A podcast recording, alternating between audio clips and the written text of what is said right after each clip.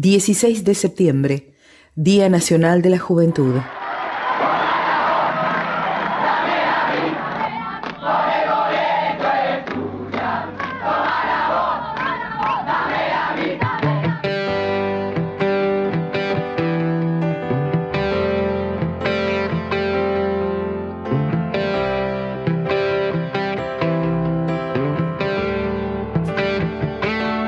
Las calles de la ciudad de La Plata se encontraban casi desiertas. El silencio de la madrugada solo fue interrumpido por el repentino frenado de un auto. Caminando a paso firme, el grupo de tareas de la policía bonaerense, liderada por Ramón Camps y Miguel Echecolats, irrumpió en diferentes hogares pateando puertas.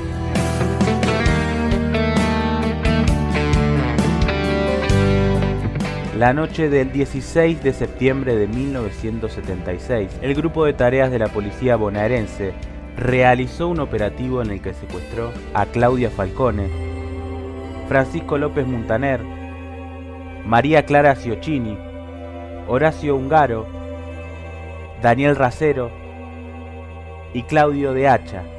Gustavo Calotti fue secuestrado el 8 de septiembre. Emilce Moller y Patricia Miranda el 17 de septiembre. Pablo Díaz el 21 de septiembre.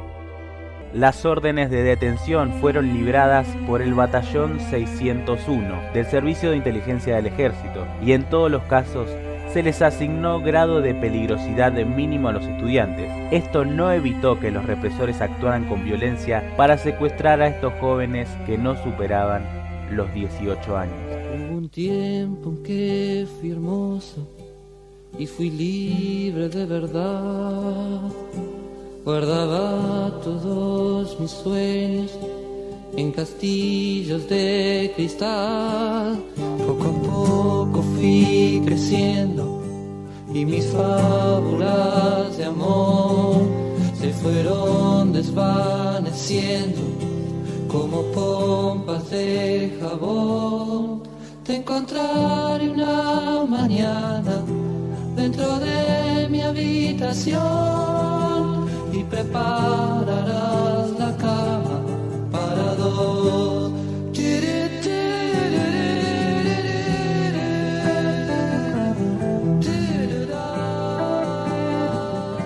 Durante la última dictadura cívico-militar, la ciudad de La Plata era una de las ciudades universitarias más importantes del país. Allí nacieron algunas de las principales agrupaciones militantes conformadas por estudiantes secundarios.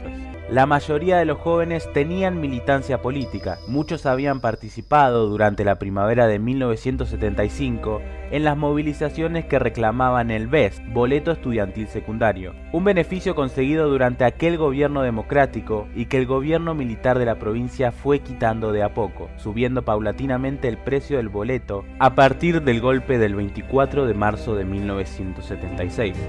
Es larga la carretera cuando uno mira atrás, vas cruzando las fronteras sin darte cuenta quizás. Tómate del pasamanos, porque antes de llegar se aferraron mil ancianos, pero se fueron igual. La noche de los lápices fue parte del plan sistemático de represión que no dudó en eliminar a estudiantes comprometidos con la búsqueda de la transformación social. A su vez, intentó destruir bajo un manto de terror toda posibilidad de activismos extraescolares, tanto ideológicos, gremiales, como recreativos o artísticos, con el fin de obtener un estudiante pasivo, mero receptor del modelo que pretendían imponer bajo la doctrina de la seguridad nacional.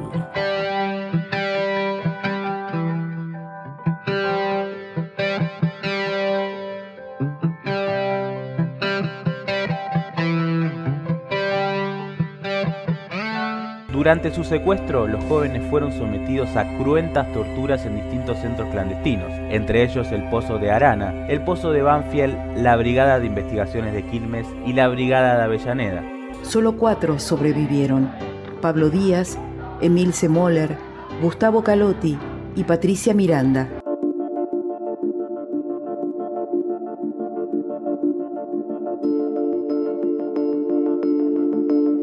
Hola, soy Jennifer Maldonado y pertenezco al Colegio Provincial Educacional Secundario número 22. Hoy vengo a contarles un poco sobre Emil Moller.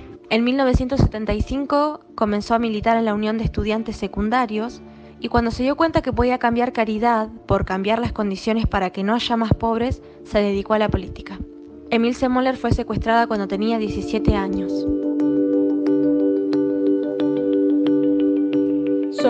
Emilce Moller, ex detenida desaparecida de la Noche de los Lápices. Éramos jóvenes estudiantes secundarios que participábamos en agrupaciones políticas estudiantiles con intereses de cambiar eh, el mundo en nuestro país. Teníamos fuertes ideales y a esa natural participación se nos contestó con la más brutal represión, con la dictadura militar que nos costó torturas, encarcelamiento, la muerte, desapariciones. En todo el país son más de 200 estudiantes secundarios desaparecidos y en esta fecha es el recuerdo hacia todos ellos.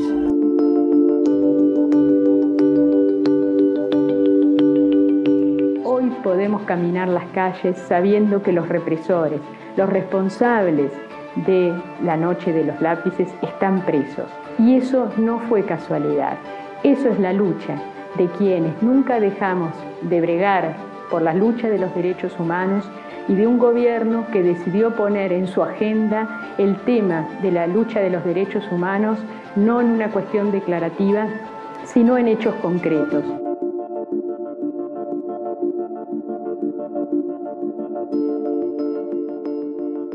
Quienes trabajamos en derechos humanos nunca apelamos a la justicia por mano propia, a la violencia, siempre esperando la justicia, que tardó, que tardó mucho, seguramente, pero estábamos convencidos que no era otro el camino que esperar y que la justicia hablara por nosotros.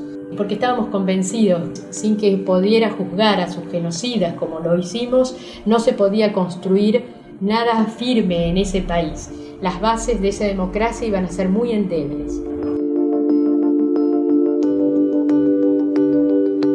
Me preguntaban qué es militar y yo les decía, militar es pensar en el otro, eso es, y no actuar solo cuando nos pasan las cosas individualmente. No tengamos que volver a ese pasado que se nos cuela todos los días en este presente con actitudes autoritarias, con actitudes que nos cercenan los derechos individuales, con actitudes que nos llevan a más individualismo.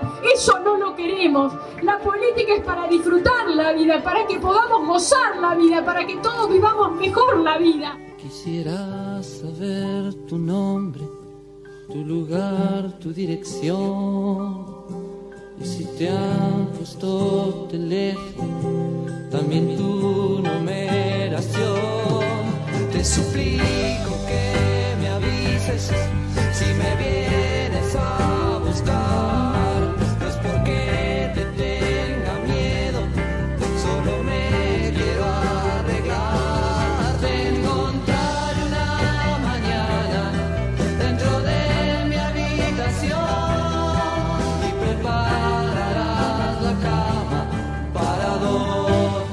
Para eso son estas fechas, para pensar una agenda futura de reivindicaciones, que en un momento fue el boleto estudiantil, tomas de escuelas y otras cuestiones que fuimos haciendo con nuestra agenda, con nuestra realidad.